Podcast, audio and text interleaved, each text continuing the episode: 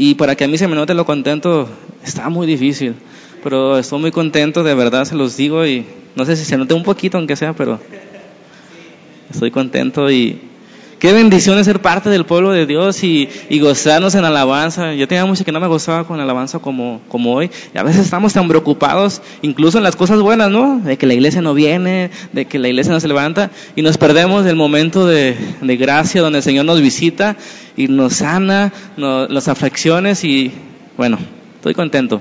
Así que abra su Biblia, capítulo 10 de Hechos. Seguimos con una serie que teníamos ahí en Stop que se llama Cristianismo le erigen. ¿Se acuerdan de esa serie? Esa serie nos ha traído grandes, grandes frutos y compromisos. Por esa serie nació se perseverar en las oraciones y por esa serie nació el ir a buscar a los necesitados. Así que el libro de, la, de los hechos es un libro que siempre debemos tomar en cuenta. Ustedes ahí tienen su, su tema. ¿Cómo se llama el tema de hoy? Lo que Dios limpió. Perdón, el título, ¿verdad? Dije el tema. ¿Cómo se llama el título? Lo que Dios limpió. ¿Ok? ¿Qué número es el sermón? 56. 56 de la serie Cristianismo. Ok, vamos bien. Lo que Dios limpió. Muy bien. Vamos a leer el versículo 15 del capítulo 10. Hechos capítulo 10, versículo 15. Ahí está arriba los propósitos de sermón. Al final veremos si queda claro lo que quiero compartirles hoy, lo, que quiero enseñarles. Dice la palabra del Señor, volvió la voz a él la segunda vez. Lo que Dios limpió, no lo llames tú común. Y este es un versículo que, que encierra este, la historia del pueblo de Dios en dos partes. Si ponemos a pensar de aquí hacia atrás, las cosas eran distintas para, para la gente que decía amar a Dios y a partir de aquí las cosas cambiaron en cuanto a quién podía ser parte del pueblo de Dios. Ustedes conocen y hemos escuchado mil de veces que el pueblo de Israel se le llama en el Antiguo Testamento el pueblo de Dios. Y hoy vamos a entender una, una, una situación que, que es importantísima para nosotros. ¿Cuántos de aquí son judíos? Ay, ¿verdad? Qué bueno, no se crean. No soy antisemita. Qué bueno por ti porque esta promesa es para ti la de hoy. ¿Cuál promesa? Ahí dice el tema, la entrada de los gentiles al reino de Dios. Bueno, tres puntos vamos a ver, ahí ustedes pueden contestar las preguntas que hago, o poner atención. Pero el primer punto dice, lo limpio y lo impuro. Que en la parte de atrás, bueno, en la tercera página, para ser exactos, aparece la definición de impuro.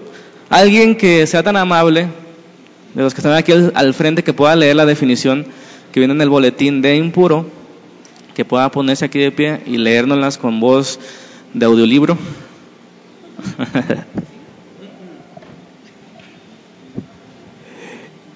Impuro. Tumea, impureza religiosa o inmundicia, derivado de tamé, raíz primaria que significa estar contaminado, contaminar, corromper, y que se emplea casi de forma técnica en Levítico. Acatarsia, impureza o suciedad, tanto física como moral.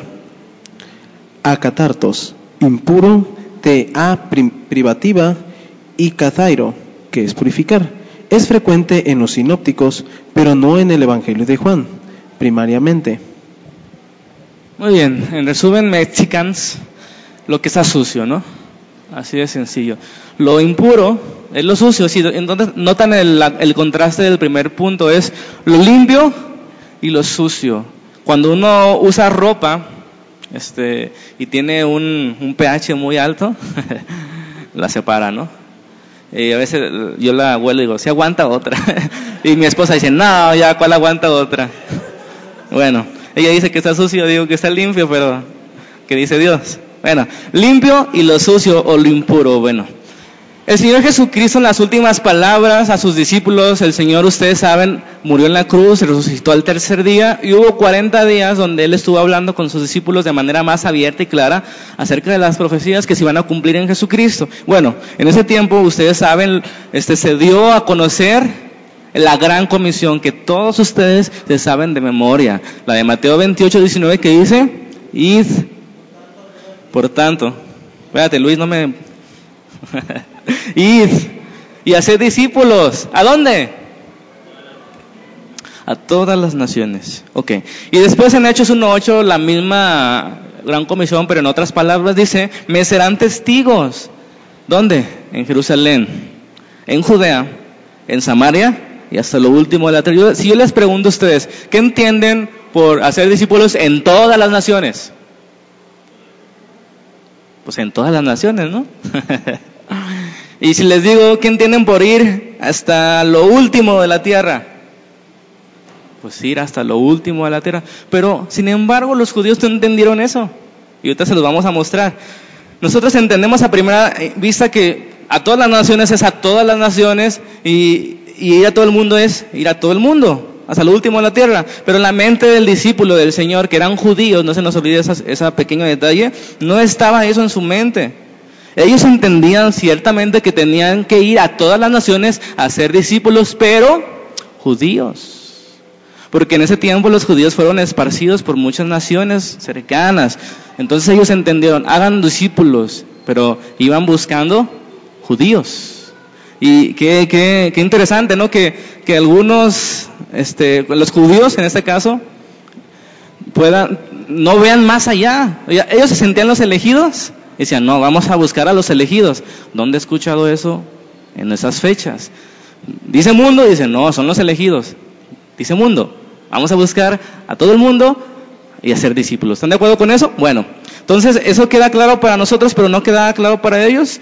Y en este libro de Hechos nos damos cuenta que Pedro, en las primeras predicaciones, y me acompaña a Hechos 5:31, nos damos cuenta de lo que le estoy diciendo. Pedro pensaba que Dios había dado el sí y el perdón solamente a Israel, y ahí se los leo. Dice en el capítulo 5:31, a este, o sea, Jesucristo, Dios ha exaltado por su diestra por príncipe y salvador. Luego, ¿qué dice ahí? Para dar a Israel arrepentimiento y perdón de pecados, perdón. Tengo hambre, yo creo, ¿verdad? dice ahí Pedro que Jesucristo fue exaltado con la diestra de Dios para dar a quién? A Israel arrepentimiento y perdón. Eso él tenía en mente Pedro. Bueno, y, ahí uno de los propósitos del sermón era, era entender a qué se refiere, aunque no, no está en el texto, pero es importante, qué se refiere que el Señor Jesucristo le dio las llaves del reino al Papa Pedro, como algunos piensan. Al final vamos a verlo, pero tiene que ver con este sermón, fíjense.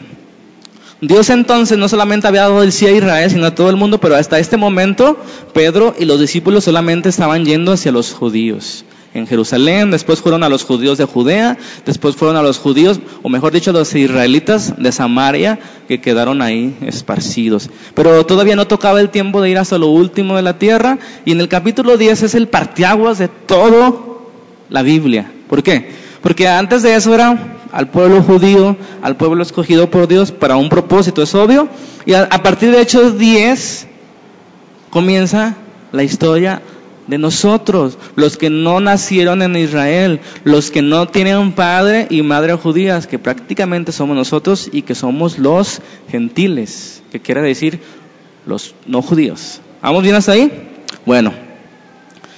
Los judíos siempre tuvieron entonces mucho cuidado, ustedes, si hay una religión estricta, escrupulosa, son el judaísmo, es el judaísmo. Ellos tenían cuidado de no mezclarse, es decir, no tener una esposa que no fuera judía. Ellos tenían mucho cuidado de los alimentos que debían comer. ¿Se acuerdan de esa parte? Ellos tenían mucho cuidado porque Dios les había dado instrucciones. En Levítico 11, usted puede estudiarlo ahí en su casa porque está largo. Dios da un listado. Animales limpios y animales impuros.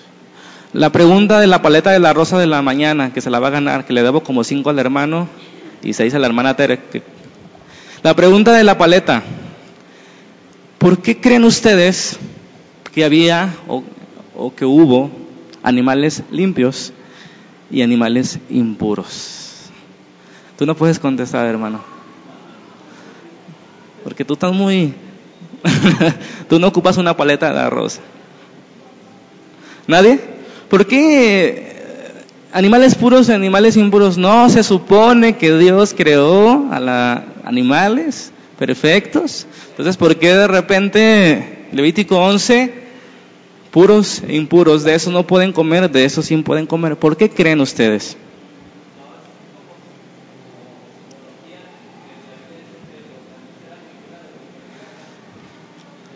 Ok, es simbología, pero eso va en el tercer punto. Yo entiendo el punto, pero no es el punto. ¿No? ¿Por qué los animales son impuros? Esa es la pregunta. E impuros en ese momento de la historia.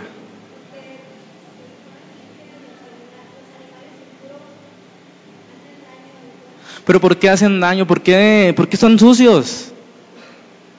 ¿Esa por qué? O sea, es el punto, ¿por qué? Pero ¿por qué fue la causa de que ellos fueran sucios si Dios los creó buenos? Ahí está la paleta de la rosa, el pecado.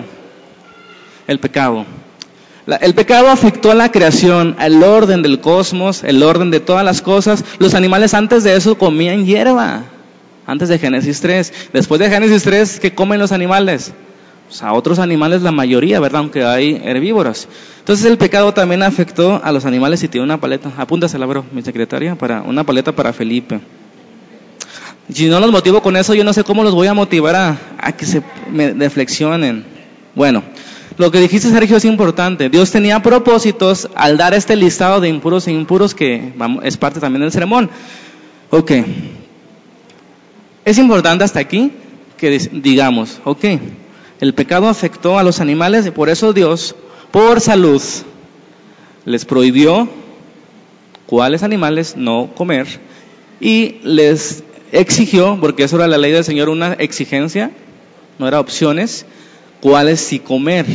Para decirles una mala noticia el día de hoy, el cerdo es un animal impuro. Y todos dicen,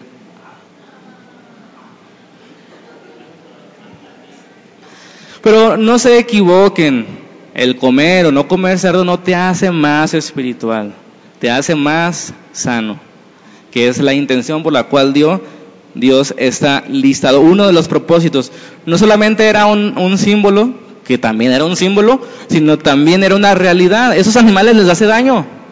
Coman cerdo todos los días.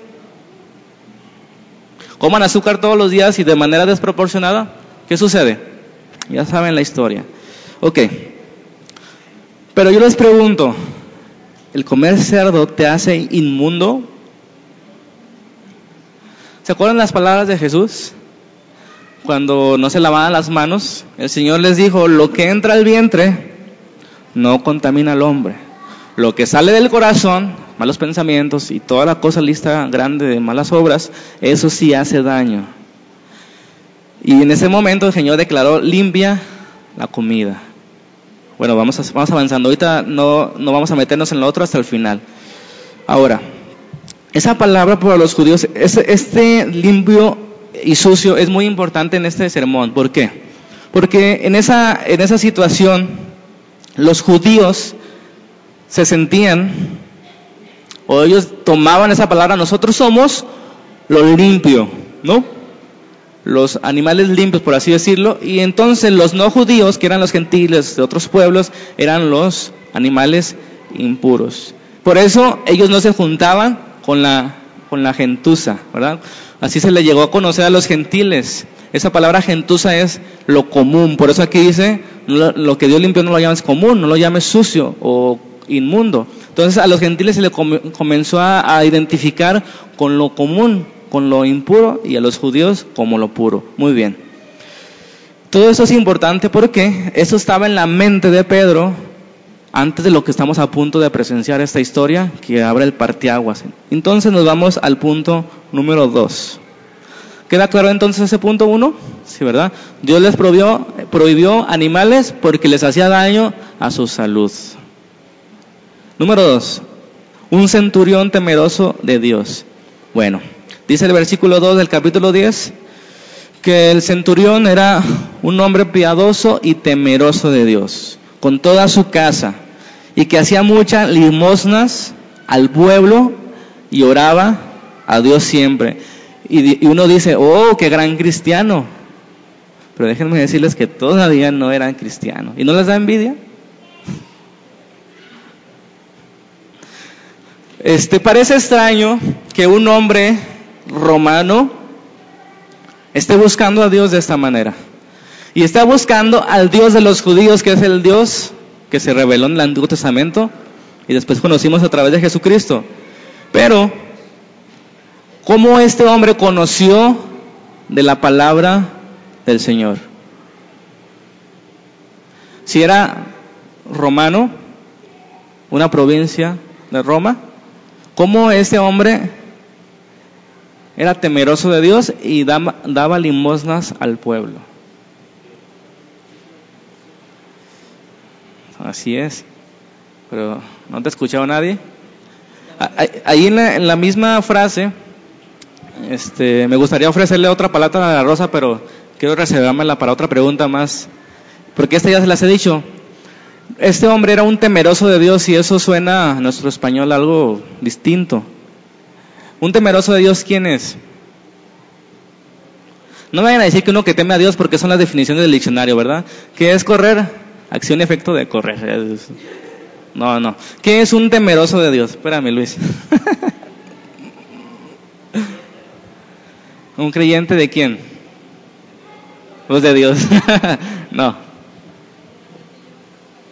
Aquel que ya ha la palabra tampoco. Bueno, ya no se va a hacer emoción porque la hermana se nos desespera. Dice, ya dinos, ya dinos.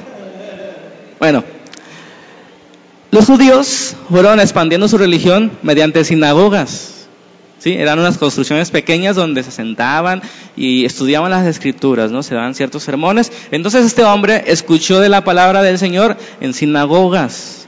Entonces, cuando uno se acercaba a esas sinagogas, los judíos te veían mal si no eras judío.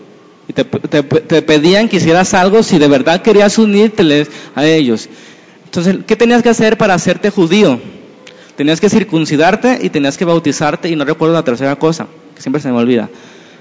Si, te hacías esas tres cosas, tú te convertías en un judío, pero de segunda categoría. O sea, no eres la línea real, pero ya eres, ya eres parte de nosotros y puedes sentarte en esa parte de la sinagoga y puedes aprender y escuchar. Ok. A esta gente se le llamaba prosélitos, ¿no? Después había la tercera categoría de judíos que por alguna razón no querían bautizarse ni hacerse la circuncisión. A lo mejor decían, no, pues me duele mucho, ¿no? O lo que sea pero no querían hacerlo y entonces a ellos se les, se les, se les, se les designaba una parte más lejana de la sinagoga donde podían escuchar, pero no podían hablar, no podían participar, no podían hacer nada. A esos hombres se les llamaba los temerosos de Dios. Entonces para ellos había tres categorías de hombres este, espirituales, los judíos de nacimiento, los judíos por conversión y los judíos simpatizantes o así de lejos. Ah, yo aquí estoy bien, aquí, aquí, sin compromisos, ¿no? Pero este hombre tenía mucho de los que los otros judíos de verdad no tenían. ¿Qué, hacía este hombre? Era piadoso, eso significa que estaba este, cerca de Dios, que tomaba en cuenta las palabras de Dios y tanto las tomaba en cuenta que daba muchas limosnas y oraba a Dios siempre. Ahí sí nos debería dar un poco de envidia. Bueno, me llama la atención aquí dos cosas de las que hacía este hombre. Hacía muchas limosnas. Y esa palabra limosnas en nuestro idioma español suena como que lo que nos sobra. Pero en el idioma este, original quiere decir ayudar a los necesitados. Este hombre daba, ayudaba a los necesitados y oraba siempre. Y para mí, hermanos, esto es completamente incomprensible. Y hablaba con Luis ayer de esto. ¿Por qué incomprensible? ¿Por qué? Porque el centurión, centurión quiere decir que era, estaba a cargo de 100 hombres, era capitán, ¿no? El centurión era un hombre que no creció con padres cristianos. Era un hombre que no tenía muchos años estudiando la Biblia, ni se sabía la confesión de fe de 1689. No era un hombre que tenía tantos sermones en su cabeza escuchados quizá tenía pocos sábados yendo a las sinagogas y sin embargo entendía algo importante, orar y ayudar a los necesitados. Básicamente eso es la resumen de la ley, ¿verdad? Amar a Dios y amar a tu prójimo. Si no nos, no, no nos ha amanecido todavía. Y este hombre, lo que noto completamente incomprensible, es que sin, sin tener al Espíritu Santo, hacía estas cosas. De verdad que no entiendo que nosotros como cristianos, teniendo la provisión del perdón y el Espíritu Santo morando en nosotros, no hagamos estas cosas como mínimo. Como mínimo. Me entristece que seamos así y ayer le, le comentábamos que es triste darse cuenta que las congregaciones que crecen, que pueden hacerse de un edificio, que pueden este, aumentar sus finanzas, son aquellas que no son sanas, que manipulan a la gente para que den, que los maldicen si no dan sus diezmos. Qué triste que esas iglesias no sanas crezcan y las iglesias sanas no crezcan en ese sentido. Es de verdad incomprensible para mí. ¿Por qué creen que es incomprensible para mí? ¿Ustedes lo entienden? ¿Ustedes entienden esa situación? ¿Por qué, ¿Por qué, Luis? ¿Por qué esas iglesias sí dan y los que están libres no dan?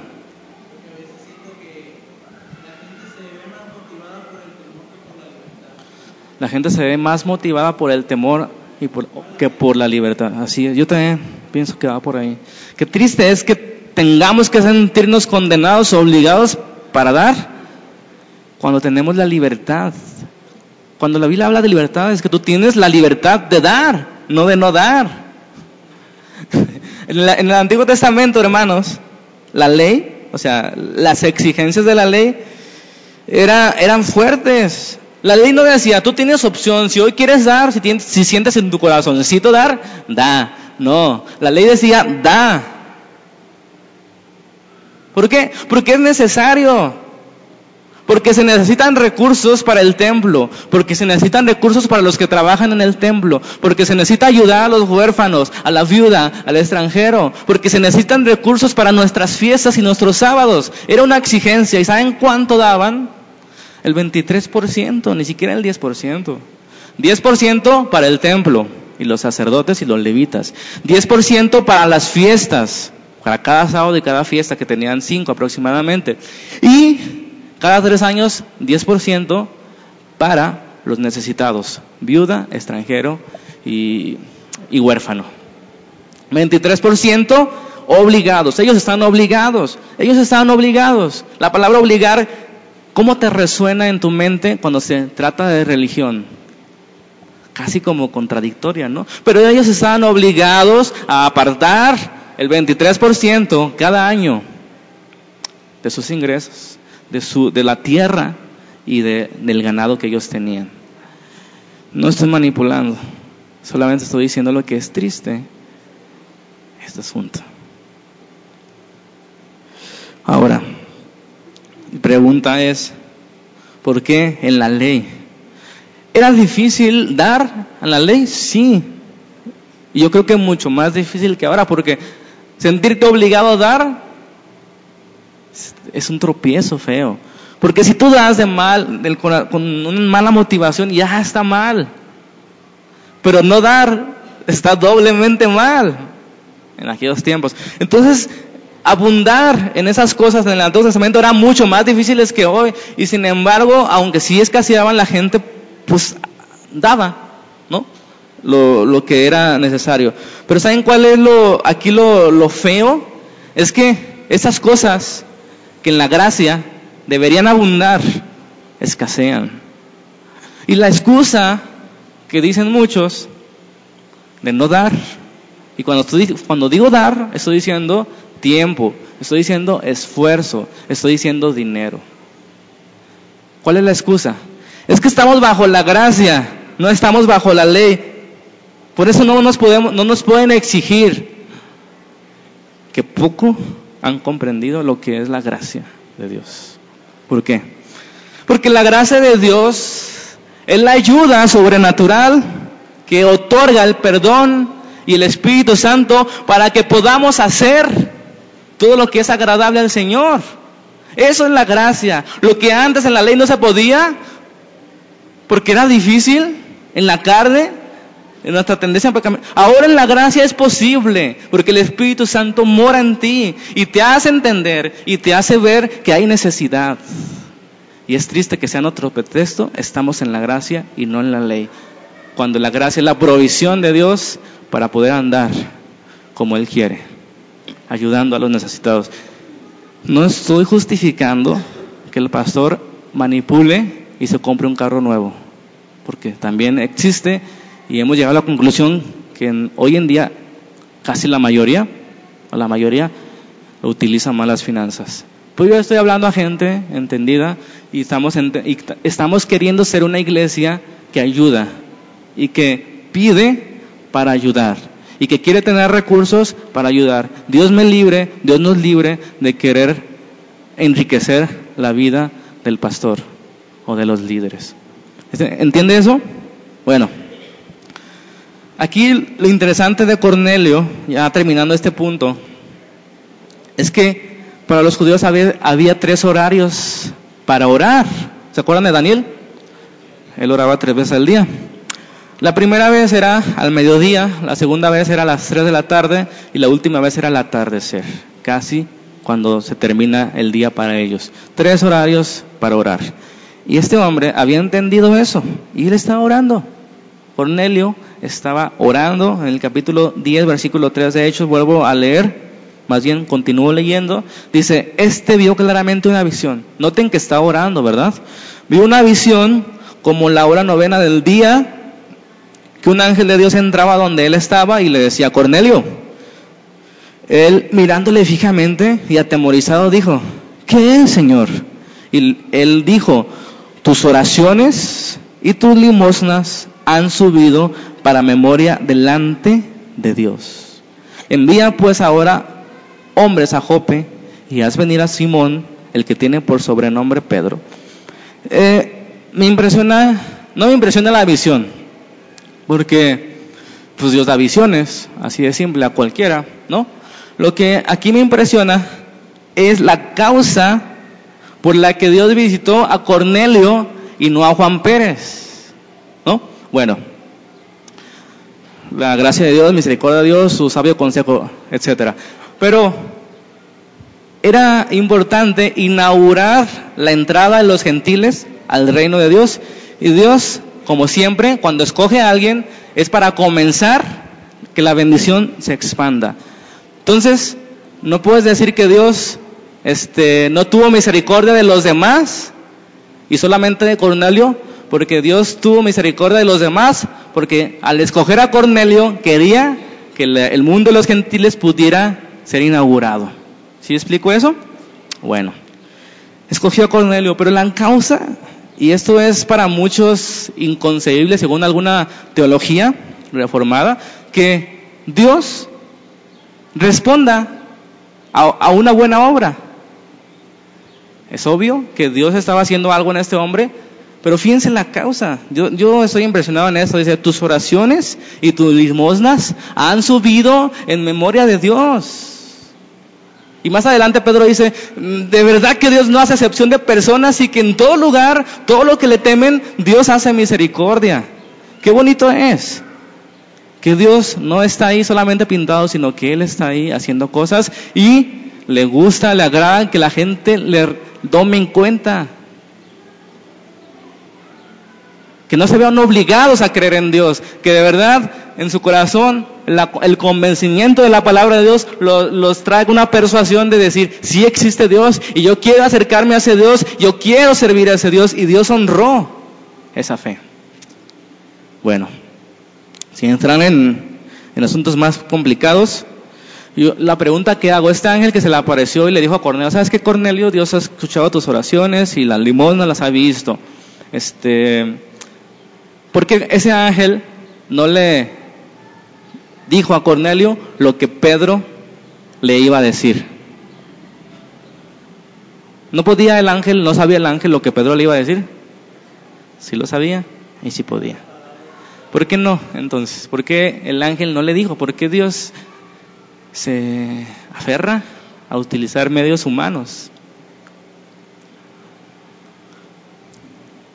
¿Quieren paleta o por qué no se motivan a contestar? ¿Qué, les dice? ¿Por qué Dios hace eso? También lo vimos en Pablo, ¿verdad? Porque el ángel no le dijo a Pablo, el mismo Señor Jesucristo cuando lo, lo, lo tumbó ahí, no, le dijo, ve, ve a la calle tal, ¿no? Ve este, a la ciudad de Damasco, ahí vas a recibir instrucciones. ¿Por qué Dios hace eso?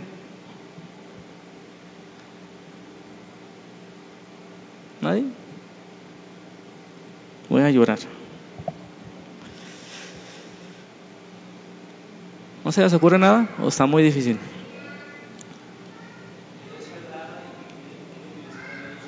Dios se agrada y quiere utilizar medios humanos. ¿Está bien o no está bien? Lo sacamos. Ok. Porque ese fue el mandamiento del Señor. No le dijo a los ángeles, a ver ángeles, vayan a los últimos de la tierra para que prediquen. No, le dijo a los discípulos ir a predicar. Entonces, y otra de las razones es que Pedro tiene las llaves, o las tenía. ¿Se acuerdan? Mateo, este, Marcos 16, ¿O Mateo 16? Mateo, los dos, ¿verdad? Es Mateo 16, perdón. Que el Señor le dice, a ti Pedro, te entrego las llaves del reino. ¿Se acuerdan de eso? ¿O por qué creen que sacan los chistes de que Pedro tiene las llaves allá en el cielo? Bueno, esto tiene que ver con esto. ¿Con qué? Con que Dios mandó a Cornelio con Pedro y no con Pablo, y no con Santiago, y no con nadie más. Bueno, ¿vamos bien hasta ahí? Vamos al último punto ya para irnos encaminando al final. Y el último punto se llama casi como nuestro título. Lo que Dios limpió, no lo llame sucio. Y qué bendición es eso. Qué bendición es esto, esas palabras para mí. La historia es que, está en el capítulo 10 es como una este, película, garantía del reino de Dios. Iba a decir Cineápolis, pero no, es mejor. Esa, esa es una, historia fantástica. Cuando Pedro, este, cuando Cornelio, perdón, está recibiendo esta visión del ángel y que mande a hombres a, a, Simón, en ese mismo momento que Cornelio dice, sí, vayan, los envía a tres hombres, ¿verdad?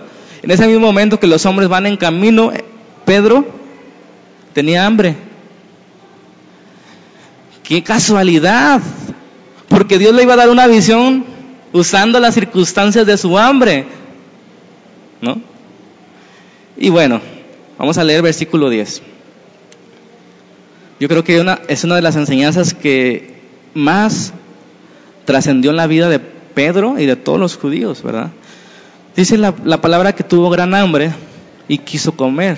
Seguramente estaba ayunando, ¿verdad? No creo que, no creo que fuera mal pasado como nosotros. Pero mientras le preparaban algo, le sobrevino un éxtasis. Otras versiones es que entró en trance. Pero cuando la Biblia habla de entrar en trance no es como lo que hoy nos venden, ¿verdad? Sino Pedro no perdió ninguno de sus sentidos ni comenzó a hacer cosas locas. Al contrario, cuando uno entra en trance, según la Biblia, los, sentidos se agudizan y uno pone más atención a lo que Dios quiere hablar. Porque ah, entrar en trance este, hoy pareciera ser que es como epilepsia o algo así, ¿no? O, no sé, bueno, entró en trance, ahí dice. Y dice en el 11, vio el cielo abierto, que descendía algo semejante a un gran lienzo, que atado de las cuatro puntas era bajado a la tierra. Es importante notar que es de arriba hacia abajo, ¿no? Es en el cual había de todos los cuadrúpedos terrestres, reptiles y aves del cielo. Y le vi una voz, levántate Pedro, bueno, la voz debe ser más, mejor, ¿no? Como la mía, pero la voz era angelical o del Señor más bien. Levántate, Pedro, mata y come. Entonces Pedro dijo, Señor, no, porque ninguna cosa común o inmunda he comido jamás. Wow. Su respuesta fue normal, por lo que hemos estado viendo, lo que tenían en mente los judíos. Y de seguramente Pedro pensó, Dios me está poniendo una prueba porque traigo hambre. No voy a caer en su prueba, Señor. ¿No creen que eso pensó Pedro? No, Señor, no comeré nada. Pero identificó que era el Señor el que le estaba hablando. Esos animales que venían ahí en, el lienzo eran animales puros e impuros. ¿sí? Dice que todo tipo de cuadrúpedos. Entonces, para los judíos, simplemente que, que tocara un animal puro o impuro ya estaba contaminado. Por eso dice, no, no comeré nada impuro. Podría haber dicho, no, pues separaré los puros de los impuros, no, pero dijo, no comeré nada impuro. Y él pensó, eh, insisto, que era una prueba de Dios. Sin embargo, Dios tenía otras cosas en mente que desde mucho antes esto de la lista de los animales puros e impuros yo lo usaría para que esto fuera una realidad, no solo en los animales, sino también en las personas. Y qué bendición ese versículo 15. Una, de las promesas hermosas. Lo que leímos al principio, volvió la voz la segunda vez. Lo que Dios limpió, no lo llames común. Tres veces lo mismo. O sea, Pedro era terco, terco, terco, ¿no? Por eso tres veces terco, terco, terco. Eh, terco. Bueno, ya me pasé una. Pero era terco. Y lo hizo tres veces el Señor para que no quedara duda la claridad de lo que Dios quería enseñarle. Yo les invito a que cuando ustedes tengan experiencias en éxtasis de visiones y cuadrúpedos y tacos al pastor, se detengan poquito. Lo importante no es la visión, Dios le habla hasta una burra, ¿verdad? Lo importante es lo que Dios quiere decirnos, lo que Dios quiere de nosotros y es, es importante notar que Dios no te va a dejar a medias. En pocas palabras, si Dios te dice, ve este, a tal lado y tú quedas confundido, Dios va a hacer que te quede claro.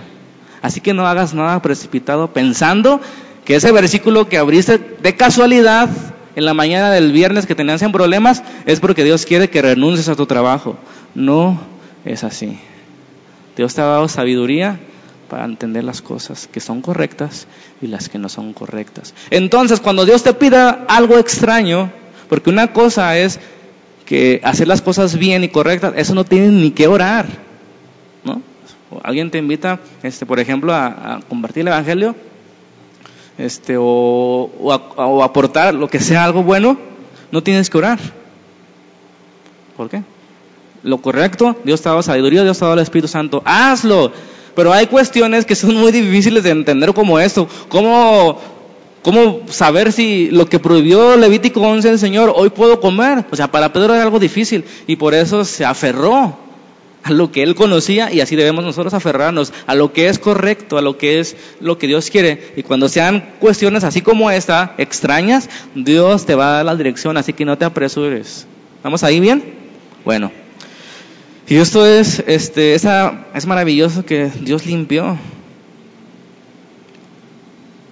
Dios les aseguró a Pedro que lo que antes estaba sucio, hoy ya no está. Fíjense, no dice que no estaba sucio, dice que ya no está sucio, que ya está limpio. Bueno, en lo que Pedro comenzaba a preguntarse de qué trataba esa visión, porque entendió la visión, entendió que venía Dios, pero tú no entendías cuál era el significado este, amplio de tener esa visión. Estaba pensando en eso Pedro y en ese momento tocan la puerta, ¿no? ¿Y quién era? eran los tres hombres del centurión que ya había mandado, fíjense cómo Dios, así, así, así es nuestro Dios. ¿Cómo dice el hermano Lázaro? Así se las gasta nuestro Señor. Así se las gasta. Los judíos cristianos no podían aceptar que lo que limpió Dios fueran los alimentos. Y yo pregunto, esta parábola, esta visión, de que Dios dijo, lo que Dios limpió, no lo llames inmundo. Se refiere a los alimentos. Opción A. ¿Se refiere, a los alimentos? Opción B. ¿Se refiere a los gentiles? O, u opción C. Se refiere a ambas cosas. Dele una paleta a esa señora. a ambas cosas se refería. ¿Por qué? Porque Dios no puede mentir. Si Dios le mostró animales y le dice, mata y come, y Pedro dice, no, está inmundo, no llames inmundo a lo que Dios limpió. Y les voy a decir por qué tiene razón. Pues obviamente hay gente que dice que no, especialmente los judíos o los mesiánicos que se creen judíos, ¿verdad? Bueno, ellos dicen no, no debemos comer cerdo, te contamina y es pecado. está bien. Yo digo, no te ayuda la salud para nada, pero no es pecado. ¿Por qué?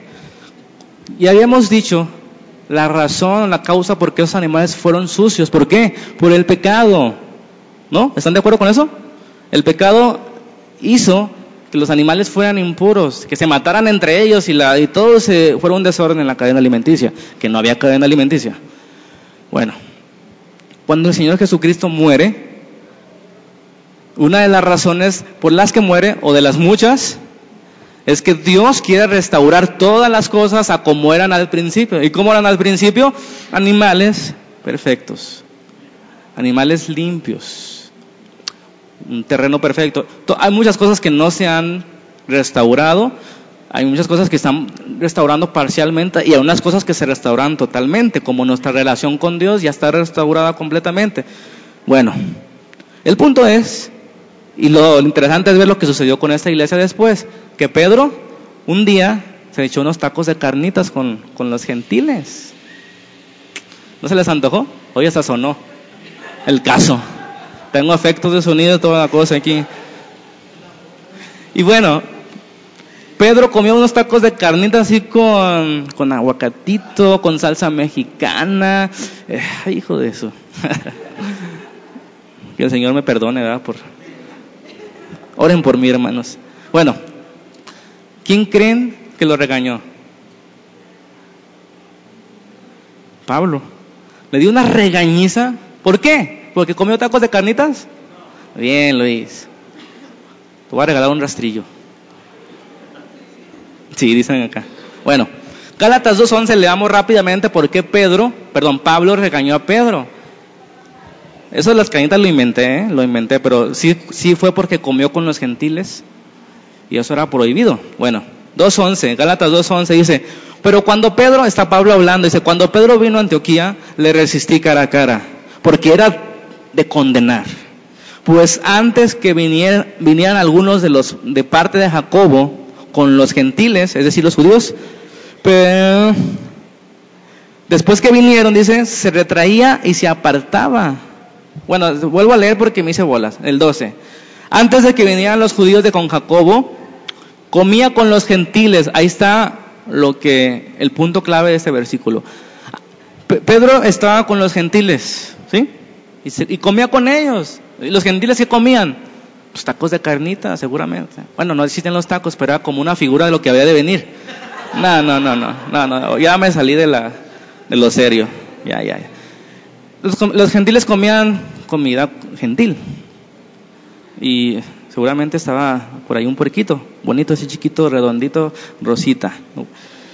Después que vinieron los judíos de con Jacobo, que era el otro apóstol que estaba en Jerusalén, este, se retraía y se apartaba de con los gentiles. ¿Sí? ¿Sí entienden el punto? Porque tenía miedo de los de la circuncisión, de los judíos cristianos. Y en su simulación participaron otros judíos, pues es que Pedro era el líder, ¿no? Y en esa simulación que yo le llamaría hipocresía, y Pedro se lo, Pedro, Pablo se lo dice, dice, también fue arrastrado Bernabé, 14, pero cuando vi que no andaban rectamente, dice Pablo, conforme a la verdad del Evangelio, dije a Pedro, delante de todos, wow, ese Pablo sí tenía tamaño, aunque estaba chaparrito. Si tú, Pedro, siendo judío de nacimiento, vives como los gentiles, como los gentiles, en, en, cuanto a la comida, porque ese es el punto de ahorita. Si tú siendo judío vives como los gentiles y no como judío, ¿por qué obligas a los gentiles a judaizar.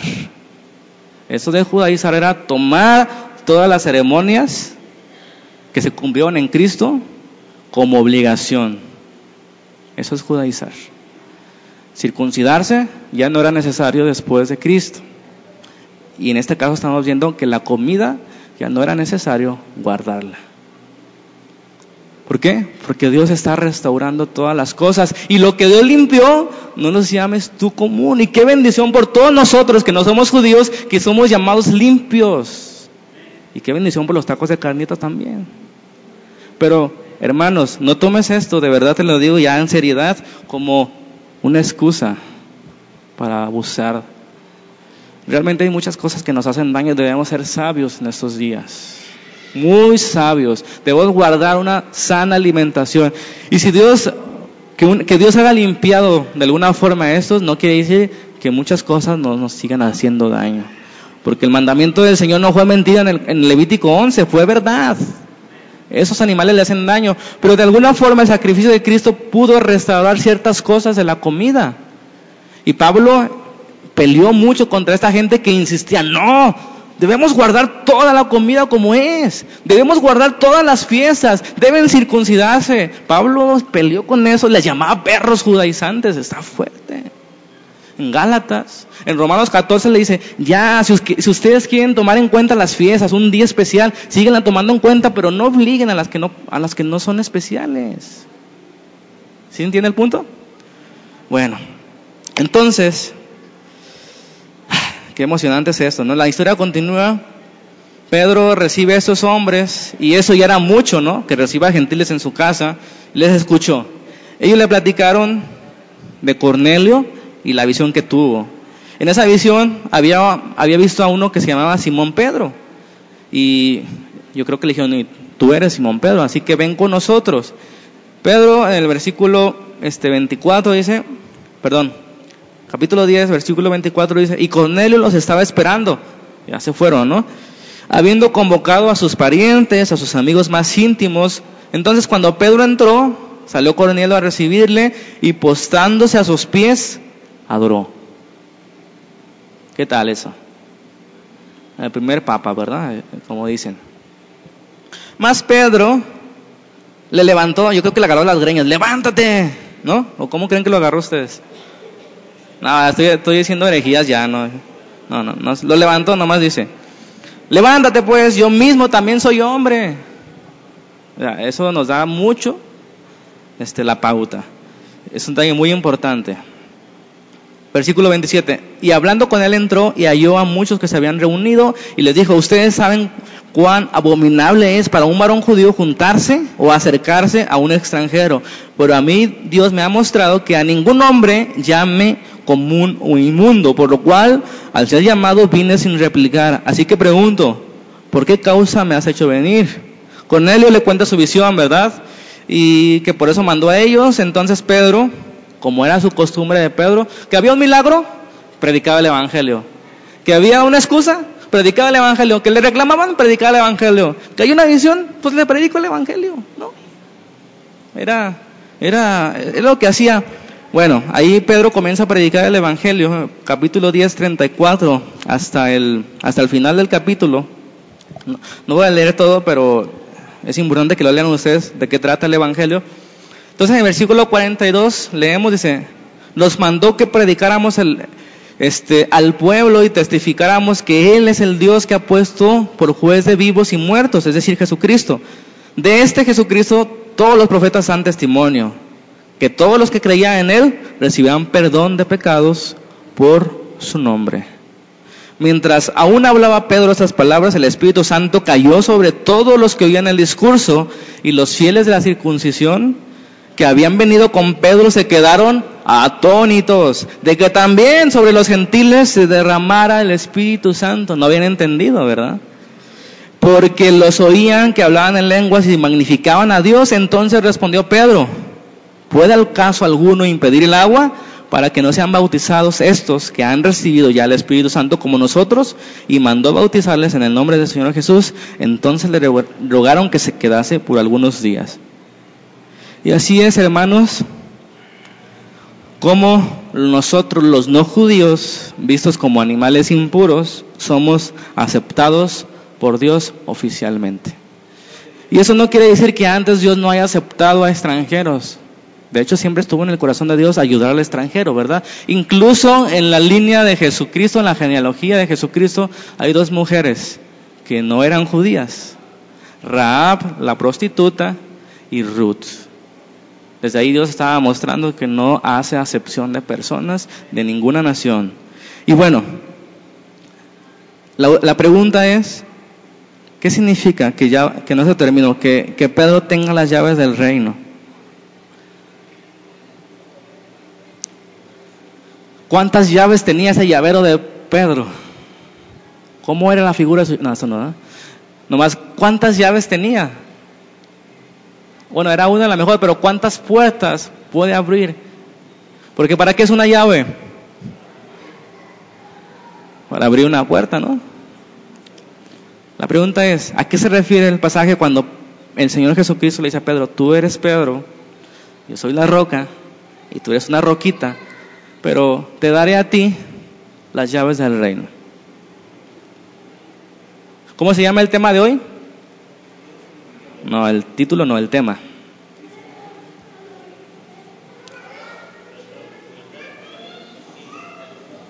La entrada de los gentil, oficial de los gentiles al reino. Y si los gentiles entraron oficialmente, eso quiere decir que alguien les abrió la puerta. Porque aún no estaba este, oficialmente las puertas abiertas. Hasta que viniera Jesucristo y enviara a sus discípulos. O bueno, la primera puerta que se abrió fue en Jerusalén. Y, los judíos, ¿no? ¿Se acuerdan? Pedro predicando en el día de Pentecostés fue el primero que en Jesucristo hay perdón a todos los que a los judíos que había ahí. Después se abrió la puerta de Samaria. ¿Sí? Felipe fue a predicar, ¿se acuerdan? Incluso los bautizó en el nombre de Jesús, pero mandó a llamar a Pedro y a Juan. Llegó Pedro y abrió la puerta a los samaritanos, que era una mezcla entre gentiles y judíos. Y finalmente, aquí en capítulo 10 de Hechos, Pedro vuelve a abrir la puerta, la última puerta posible al reino de Dios. Para los judíos, para los judíos mezclados y para los demás, hasta lo último de la tierra, a todas las naciones. Ya no hay más puertas que abrir. Eso significa que Pedro haya abierto las puertas del reino. Fue Pedro y no Pablo, porque fue a Pedro a quien Dios le dijo, aunque Pablo fue el apóstol a los gentiles. ¿Notan ahí lo interesante? Fue Felipe el que predicó, pero fue Pedro el que fue a abrir la puerta, porque las tenía y no había ahí paquetería y ten- tenía que ir Pedro y oficialmente abrir la puerta los samaritanos. ¿Queda claro esto? ¿Cuáles son los propósitos del sermón? Ahí dice, Dios mandó comer animales puros y prohibió los impuros por salud. Y después dice la importancia en los planes de Dios, el procurar abundar en ayudar a los necesitados y en la oración. Tres, mostrar qué significa que Pedro tiene las llaves del reino. Y cuatro, Dios ha limpiado en Jesucristo lo que antes era impuro. ¿Tienen alguna pregunta, sugerencia, comentario? Ah, Ahorita vamos a hablar por los cumpleaños, pero eso no, hablando del sermón, ¿tienen alguna pregunta? ¿Queda claro todo? ¿Sí? ¿No se emocionan que está abierta la puerta? Y qué bonito, hermanos, de verdad se los digo, que podamos abundar en limosnas. No tomen a mal, según el texto bíblico, ayudar a los más necesitados y qué emoción ser parte de los que fuimos ayer. Qué bonito es ver que uno tiene el don este, el otro tiene el don del otro, y todos somos un equipo. No tenemos por qué sentirnos menos si somos usados unos para dar, somos usados otros para hablar, somos usados otros para hablar, otros para hacer reír. Y qué bonito es entender que el reino de Dios se trata de todos, no de una sola persona. Y ustedes son parte del reino. Así que les invito a que procuren ayudar a los necesitados y que procuren lo que a Dios le agrada.